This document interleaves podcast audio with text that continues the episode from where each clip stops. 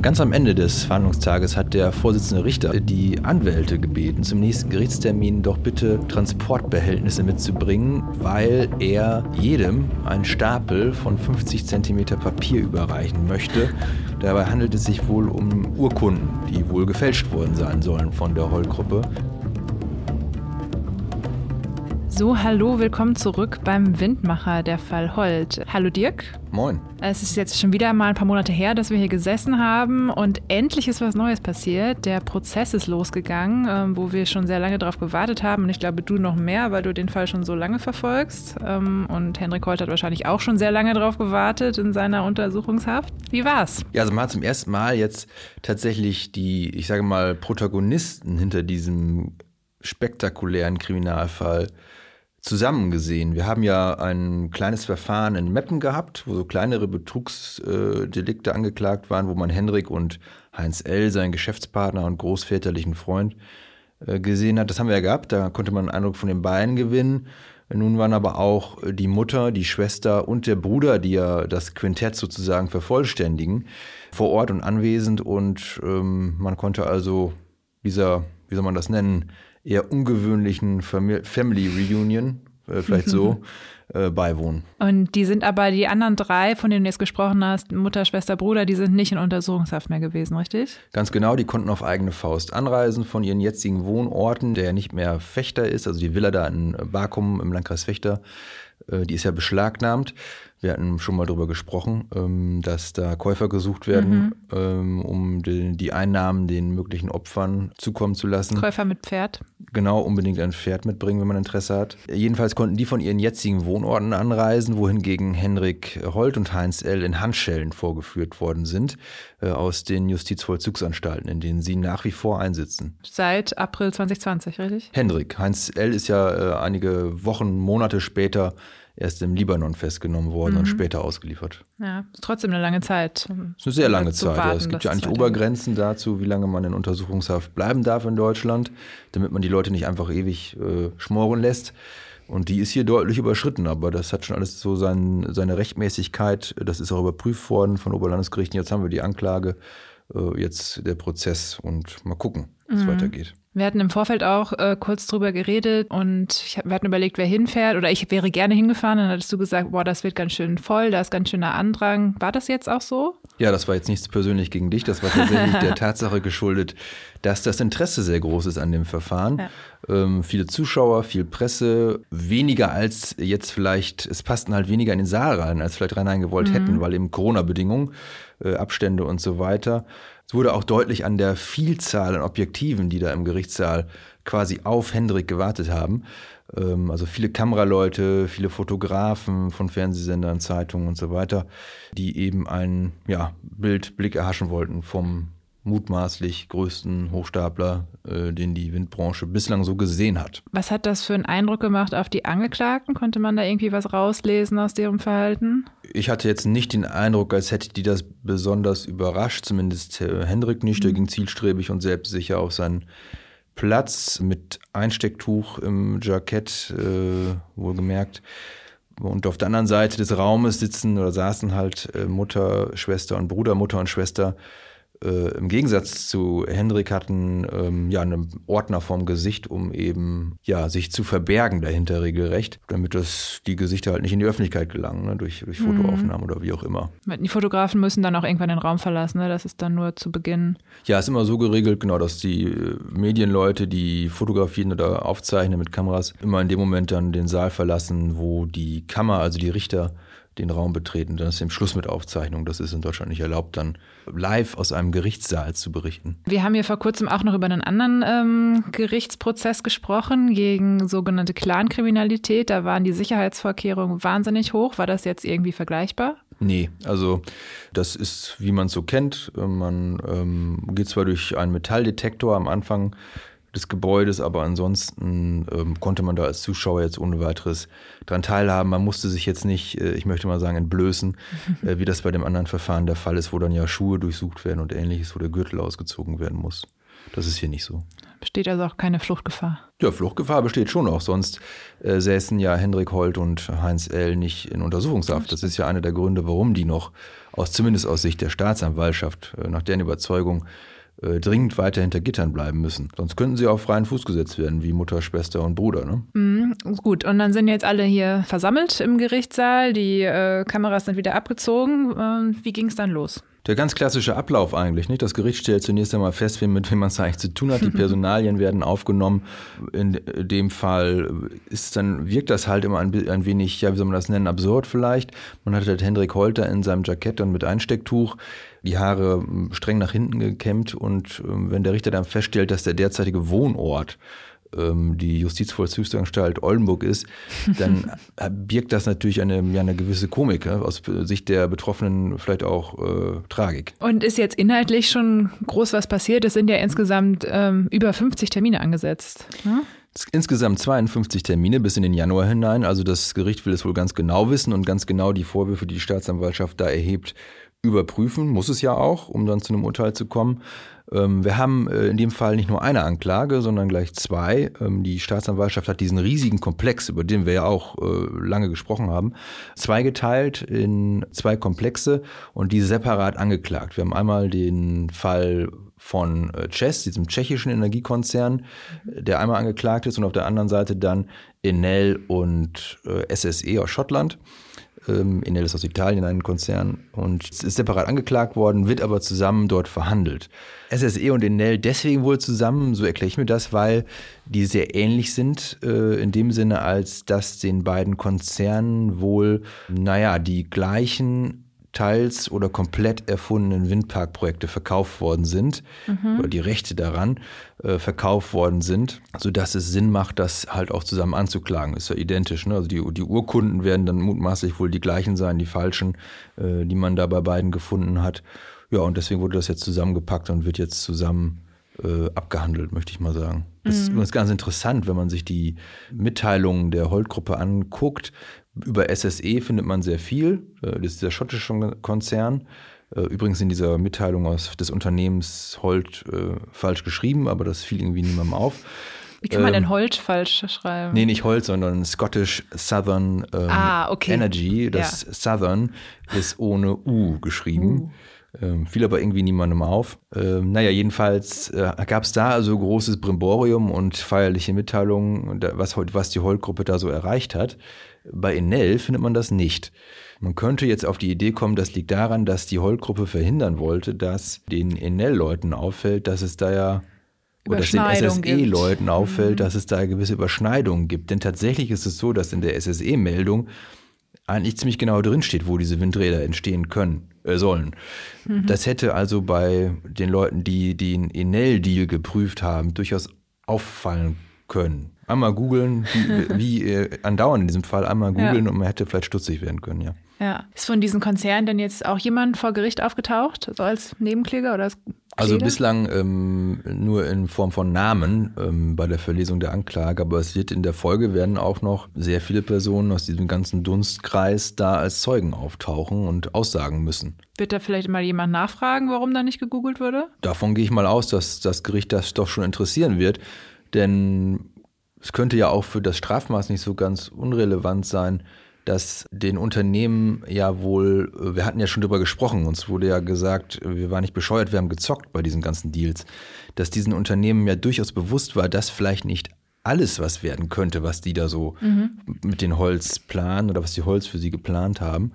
Aber die Frage ist, waren die wirklich so blauäugig, solche Risiken einzugehen, solche riesigen Risiken einzugehen, die diese Projekte bargen. Denn nochmal zur Erinnerung, die Projekte waren ja so groß, äh, das ähm, deckte ja fast den kompletten Windkraftausbau zu dieser Zeit in Deutschland ab. Man mag es sich kaum vorstellen, dass äh, solche Konzerne und die auch die Anwaltskanzleien, die mit der Prüfung verbunden waren, das übersehen haben. Aber offenbar war es so. Das bleibt auf jeden Fall spannend, aber es klingt auch so, als wäre es ein, will es ein sehr technischer Prozess werden oder ein sehr ja. aktenlastiger. Ja, also wer da jetzt äh, Unterhaltung erwartet, wie man das vielleicht aus dem Fernsehen kennt, der ist ja sicherlich falsch. Mhm. Das gilt auch nicht bei allen Gerichtsprozessen, aber hier äh, im Besonderen. Es ist ja vor der auch vor der Wirtschaftsstrafkammer angeklagt. Das impliziert schon immer eine gewisse Trockenheit, will ich mal sagen, weil es sehr viel um Akten geht, um, um Dokumente, um Unterlagen, viele Zahlen. Eine Zahl vielleicht mal, die ist ganz interessant, diese beiden Anklagen zusammen umfassen mehr als 500 Seiten, wow. ähm, die da zusammengetragen worden sind an Vorwürfen und Beweisen.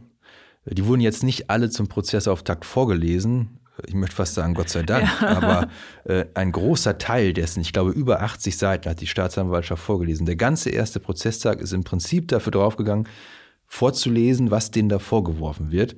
Das hat sich auch deswegen so hingezogen, weil jede, jeder Tat sozusagen auch die, die Dokumente, die das beweisen sollen, zugeordnet worden sind. Also die gefälschten, mutmaßlich gefälschten mhm. Unterlagen. Also aus manchen Regionen tauchten da fast alle Grundstücksbesitzer auf, die es da so gibt, äh, weil die ja alle in irgendeiner Weise angeblich Verträge mit der Holt-Gruppe geschlossen haben soll. Äh, wie man jetzt heute weiß, wohl ohne es zu wissen, weil nämlich diejenigen, die da auf der Anklagebank sitzen, die Unterschriften geleistet haben und eben nicht die, mhm. die, die Grundstücksbesitzer.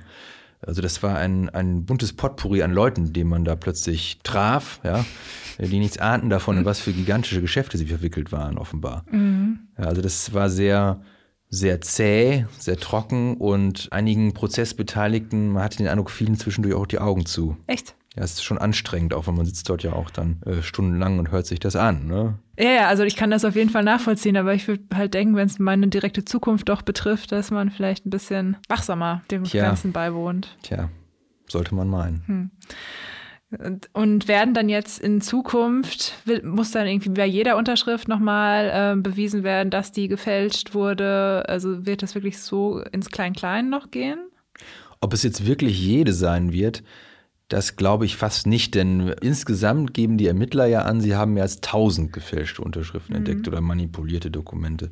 Ob man jetzt wirklich jedes Dokument da heranzieht und sagt, war das jetzt echt, weiß ich nicht. Aber ganz am Ende des Verhandlungstages hat der Vorsitzende Richter, Norbert Carstensen heißt der, der, der sitzt dieser Kammer davor, ähm, der hat die Anwälte gebeten, also jeder, fünf, wir haben fünf Angeklagte, jeweils zwei Anwälte, der hat die gebeten, zum nächsten Gerichtstermin doch bitte Transportbehältnisse mitzubringen, nämlich weil er jedem einen Stapel von 50 Zentimeter Papier überreichen möchte.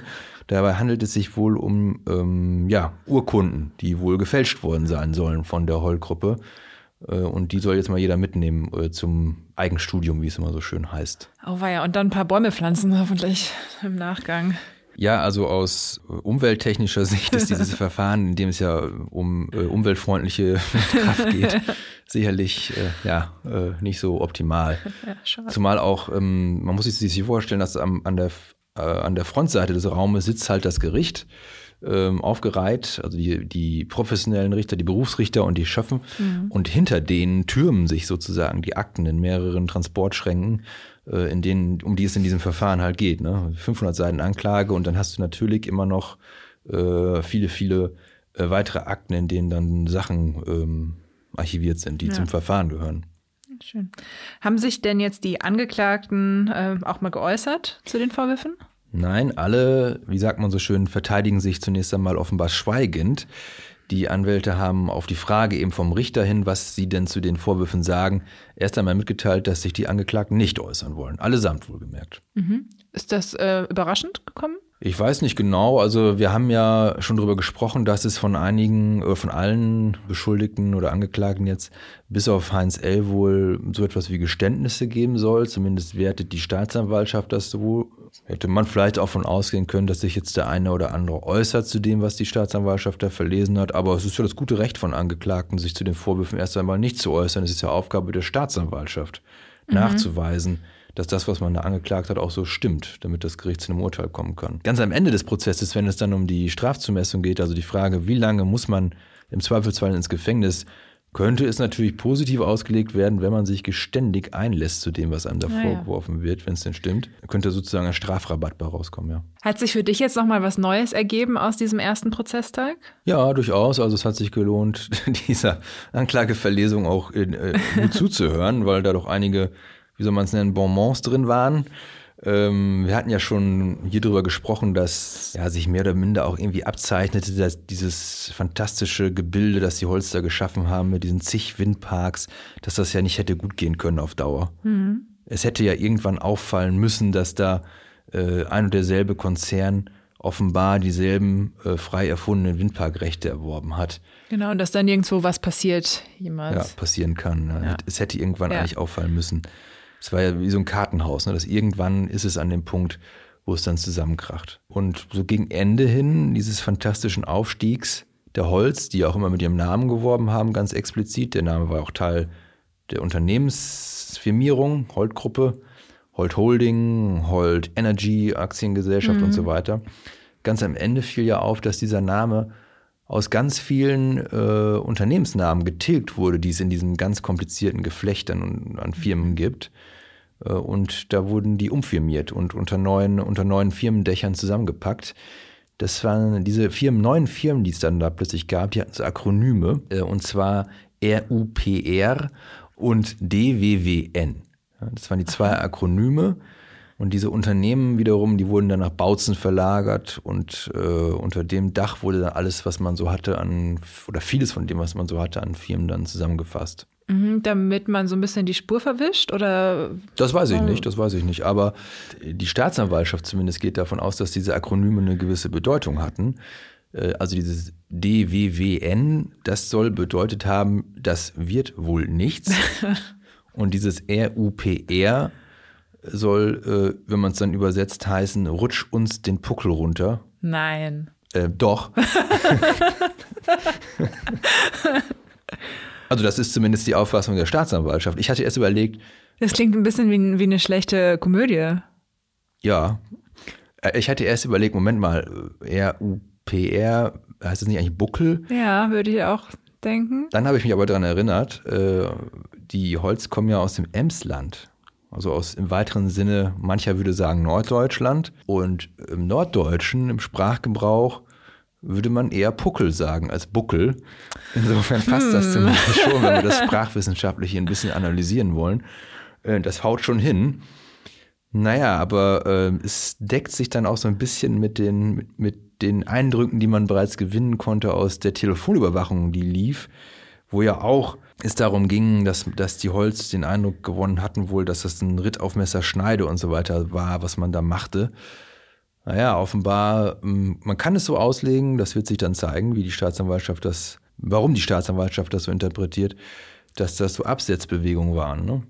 Zumal ja. Ja. auch die Geschäftsführer ausgetauscht worden sind. Also, da hatten wir auch schon drüber gesprochen. genau, Ja, Hendrik genau. und Heinz verschwunden, verschwanden aus der Geschäftsführung weitgehend und Jamal I wurde eingesetzt, der, wir erinnern uns, ja eigentlich in der Funktion wohl äh, als Chauffeur im Libanon äh, der beiden aktiv war. Mhm. Nun aber plötzlich eben wohl nach unserer Kenntnis im Privatjet nach Deutschland geflogen wurde, um hier zu unterzeichnen, dass er künftig als Geschäftsführer dieser äh, Unternehmen mit, mit diesem Akronym Dieser fungiert. Rutsch uns den Puckel runter Ganz genau. Ja. GmbH. Die Geschäftsräume wurden übrigens auch durchsucht damals in Bautzen bei dieser Razzia im Okay. April. Und das soll wohl mehr oder weniger eine Büroruine gewesen sein, äh, ohne äh, wirkliche Geschäftstätigkeit. Das ist natürlich bemerkenswert, wenn man bedenkt, was für Projekte in welchen Dimensionen diese Unternehmen eigentlich denn hätten so Mhm. verwalten sollen. Aber das hatten wir in Osnabrück ja auch schon gesehen. Ne? Da hat, hattet ihr auch schon drüber gesprochen, dass da das Büro, was hinter dieser Adresse sich verborgen, verborgen hat, eigentlich Ja, leer das, stand. das Imperium der Holz, wenn man es so nennen möchte, das Windimperium, das äh, residierte hinter einer Würstchenbude. Irgendwie passt dann doch wieder alles zusammen am Ende. Ja. Ich würde aber stark interessieren, ob man das belegen kann mit den Akronymen. Also das äh, Auch darauf, ich bin auch darauf gespannt, woraus sich das schließt. Man mu- muss ja bedenken, dass die Ermittler sehr, sehr lange äh, offenbar mitgehört haben, was die Holz so am Telefon besprechen.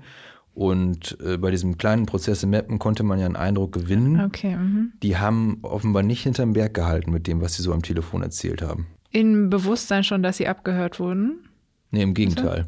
Und- Alles zuzutrauen hier. Aus dem einem gewissen Selbstvertrauen Vertrauen vielleicht eher heraus, dass das wohl nicht auffallen wird. Ich meine, es ist ja auch immer gut gegangen Ja. bis dato, ne? Und selbst da, Ja. wo es aufgefallen ist, hat ja niemand reagiert. Das, äh, in Vorbereitung zu dem Prozess hatte ich mir das natürlich auch nochmal so die Recherchen, äh, die wir so angetätigt haben, Gespräche nochmal vergegenwärtigt. Und man kann da teilweise wirklich nur mit dem Kopf schütteln, warum da auch aus der Branche heraus nicht früher eingeschritten worden ist. Da stellt sich dann für mich die Frage, bleibt es eigentlich bei diesen Anklagen, die wir da jetzt haben? Oder kommt noch was hinzu? Denn das sind ja nicht die einzigen Geschäfte, die die Holz gemacht haben, wo der Verdacht im Raum steht, dass da äh, wohl nicht ganz äh, alles so koscher ist mit dem, was da verkauft wurde. Ja, und was ist dein Tipp? Kommt noch was dazu? Würde ich mal abwarten. Ähm, jedenfalls nach unserer Kenntnis laufen immer noch Ermittlungen in diesem ganzen Zusammenhang. Wir selbst hatten ja eruieren können äh, im Kontext gefälschter Unterschriften. Da haben wir uns mit einem Bürgermeister aus dem Emsland mal zusammengesetzt, der auch davon betroffen ist, dass von ihm halt so Zusicherungen kursieren, als in seiner Funktion als Bürgermeister, dass äh, in seiner Kommune Windparks, vor allen Dingen Windparks der Holz, sehr willkommen sein sollen. Stimmt nicht. Also das, die rechtlichen Vorgaben geben das gar nicht her und der Bürgermeister hat es auch nie unterschrieben nach eigener mhm. Auskunft. Das hatte der Bürgermeister wiederum in einem Termin offenbart, an, der, an dem nach seiner Auskunft der Vertreter von einem dieser Geschäftspartner der Holz, mhm. Äh, ein Unternehmen aus, aus Hessen, und äh, die Mutter von Hendrik Holt teilgenommen haben. Da hatte der Bürgermeister offenbart, was das denn wohl sei. Wieso, wie kann es denn sein, dass von mir in diesem Kontext Windparks gefälschte Unterschriften kursieren? Und dieser Geschäftspartner war wohl zunächst einmal überrascht ist dann nach Hause gefahren und hat ein bisschen geguckt und soll dann, so die Aussage des Bürgermeisters, wohl selbst auch von sich äh, oder selbst in seinem Portfolio, das er da hatte, nicht ganz stimmige Unterschriften gefunden mhm. haben. Das war weit vor dem Zeitpunkt, dass die, die Staatsanwaltschaft reingegrätscht hat. Der hat aber nichts unternommen. Die Geschäfte der, liefen ah, weiter. Der hat seine gefälschte Unterschrift entdeckt und das. Ob das seine war, weiß ich nicht, oder von, von Dritten. Okay. Aber es, es wurde irgendwie nichts unternommen, äh, um das zu stoppen. Und das wird auch dann noch interessant, weil äh, wir erinnern uns dran, wir hatten darüber gesprochen, die Holt, Holz haben ja von sich selbst angegeben, dass sie, angegeben passt in dem Zusammenhang, dass sie ähm, Geschäfte machen mit E.ON, also einem großen deutschen Energiekonzern. Mhm. Ähm, dieser Geschäftskomplex, aus dem stammt das. Und der ist später übergegangen. Die deutschen Energiekonzerne haben sich ja im Zuge des Atomausstiegs ja äh, umsortiert. Dieser, dieser Komplex ist später übergegangen ins Portfolio von RWE. Mhm. Und der ist bis heute da. Wie kann man denn sowas nicht nicht ja. verfolgen. Tja, man muss sich ja auch nochmal vergegenwärtigen, warum dieser Prozess überhaupt stattfindet oder stattfinden kann, so wie er stattfindet. Das Wegen hatten, einer Kommunalbeamtin, ne? Ursprünglich und nicht, weil. Genau. Die hat, äh, ist darauf aufmerksam worden, da stimmt ja was nicht, also ähnlich wie der Bürgermeister ja. auch, da stimmt ja was nicht und hat Anzeige erstattet bei der Polizei und dann ging es los. Ja. Wie, äh, interessant vielleicht in dem, in dem Kontext noch, wie diese Kommunalbeamtin darauf aufmerksam wurde. Wir hatten ja darüber gesprochen, dass da schon längere Zeit, und auch ich wurde ja mal angerufen, Unternehmen unterwegs waren, die abgeklopft haben, was ist, sind die Holz eigentlich für eine mhm. Truppe? Und das ging wohl, stand wohl im Zusammenhang mit diesem Project Munich, dieses eines der letzten großen Projekte, an dem gearbeitet mhm. wurde, wo ja auch ganz großes politisches Parkett aufgefahren wurde. Ne? In dem Zusammenhang ist das wohl passiert. Da hatte ein, ein Investmentunternehmen aus München hatte wohl Interesse gezeigt an diesem riesigen Projekt, das ein wir haben das mal ähm, mit Kennern besprochen, wenn es denn so realisiert worden wäre, was natürlich vollkommen unrealistisch ist, weil die Windparks liegen in ähm, den Bereichen, wo halt die Bundeswehr, die Luftwaffe das Bombenabwerfen übt oder in Nationalparks in Bayern und so weiter. Also vollkommen unrealistisch. Mhm. Aber nur mal angenommen, man wollte das wirklich realisieren, dann redet man hier über einen Milliardenbetrag. Also diese, dieses Investmentunternehmen also gehörte zu den Interessenten, die ähm, sich das angeguckt haben, dieses Projekt. Da gab es so Datenräume aufgesetzt. Das wurde auch in dem Prozess nochmal deutlich, übrigens von offenbar von dem Bruder von Hendrik Holt, der einzige, wie es mehrfach hieß, mit den ausreichenden Technikkenntnissen in der Familie. Äh, in diesen Datenräumen waren dann äh, die Unterlagen zu diesen äh, Projekten wohl hochgeladen und fälschlicherweise wohl, da ist dem Bruder wohl ein Fehler unterlaufen, so die Annahme, fälschlicherweise wohl eben auch ein Dokument mit der Unterschrift dieser Kommunalbeamtin. Mhm. Und dieses Unternehmen aus München jetzt, das sich überlegt hat, vielleicht investieren wir ein bisschen Geld da rein, das hatte, ja, angesichts auch wohl der Summe, um das es ging, einen Subunternehmer beauftragt, mal zu kontrollieren, wie real sind denn diese Projekte? Was ist das, ist das, das wert, was wir da investieren sollen? Und bei diesem Subunternehmer äh, war damit eine Frau beauftragt, das zu kontrollieren. Und die hat, obwohl es gar nicht ihr Auftrag war, dann eben, ähm, die hat die, also die hat zunächst einmal diese Dokumente entdeckt dann von dieser Kommunalbeamtin, obwohl es nicht ihr Auftrag war, es ging ja eigentlich um die Werthaltigkeit, hat die dann einfach da mal angerufen im Landkreis Kloppenburg.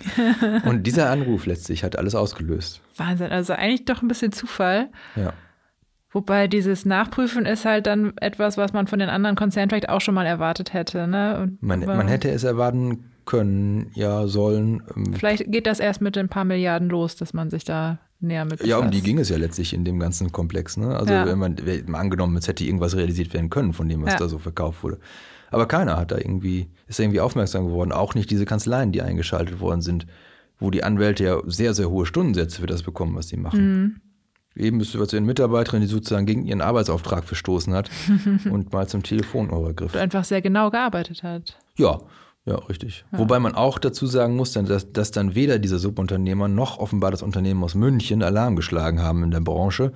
Das Geschäft ging ja weiter. Und ähm, es, war, es ist wohl so, dass dieses Project Munich auch von der Holl-Gruppe weiter forciert wurde auf dem Markt. Es hat sich also offenbar aha, nicht rumgesprochen, dass da falsche okay. Dinge äh, in diesem Paket sind. Und es waren weiter Unternehmen daran interessiert. Sogar so sehr daran interessiert, dass Überlegungen bestanden, die komplette Holt-Gruppe zu kaufen. Ähm, es ist wohl auch einer des, der Konzerne, der da jetzt im Verfahren in Osnabrück verhandelt wird, hatte wohl Interesse daran, das komplette Unternehmen zu übernehmen. Ein Unternehmen, was eigentlich nichts vorweisen kann an abgeschlossenen Projekten. Ja, nichts zumindest. Äh, wir haben ja schon mal einen kleineren Windpark in Hessen berichtet, der so ein bisschen ja, so gut. die Kulisse war ja. für Werbefilme und so weiter. Zumindest kann man sich die Frage stellen, was haben die eigentlich vorzuweisen? Äh, und dann könnte man zu dem Ergebnis kommen, man muss vielleicht sogar mhm. zu dem Ergebnis kommen, nicht viel im Vergleich zu dem, was angekündigt wurde.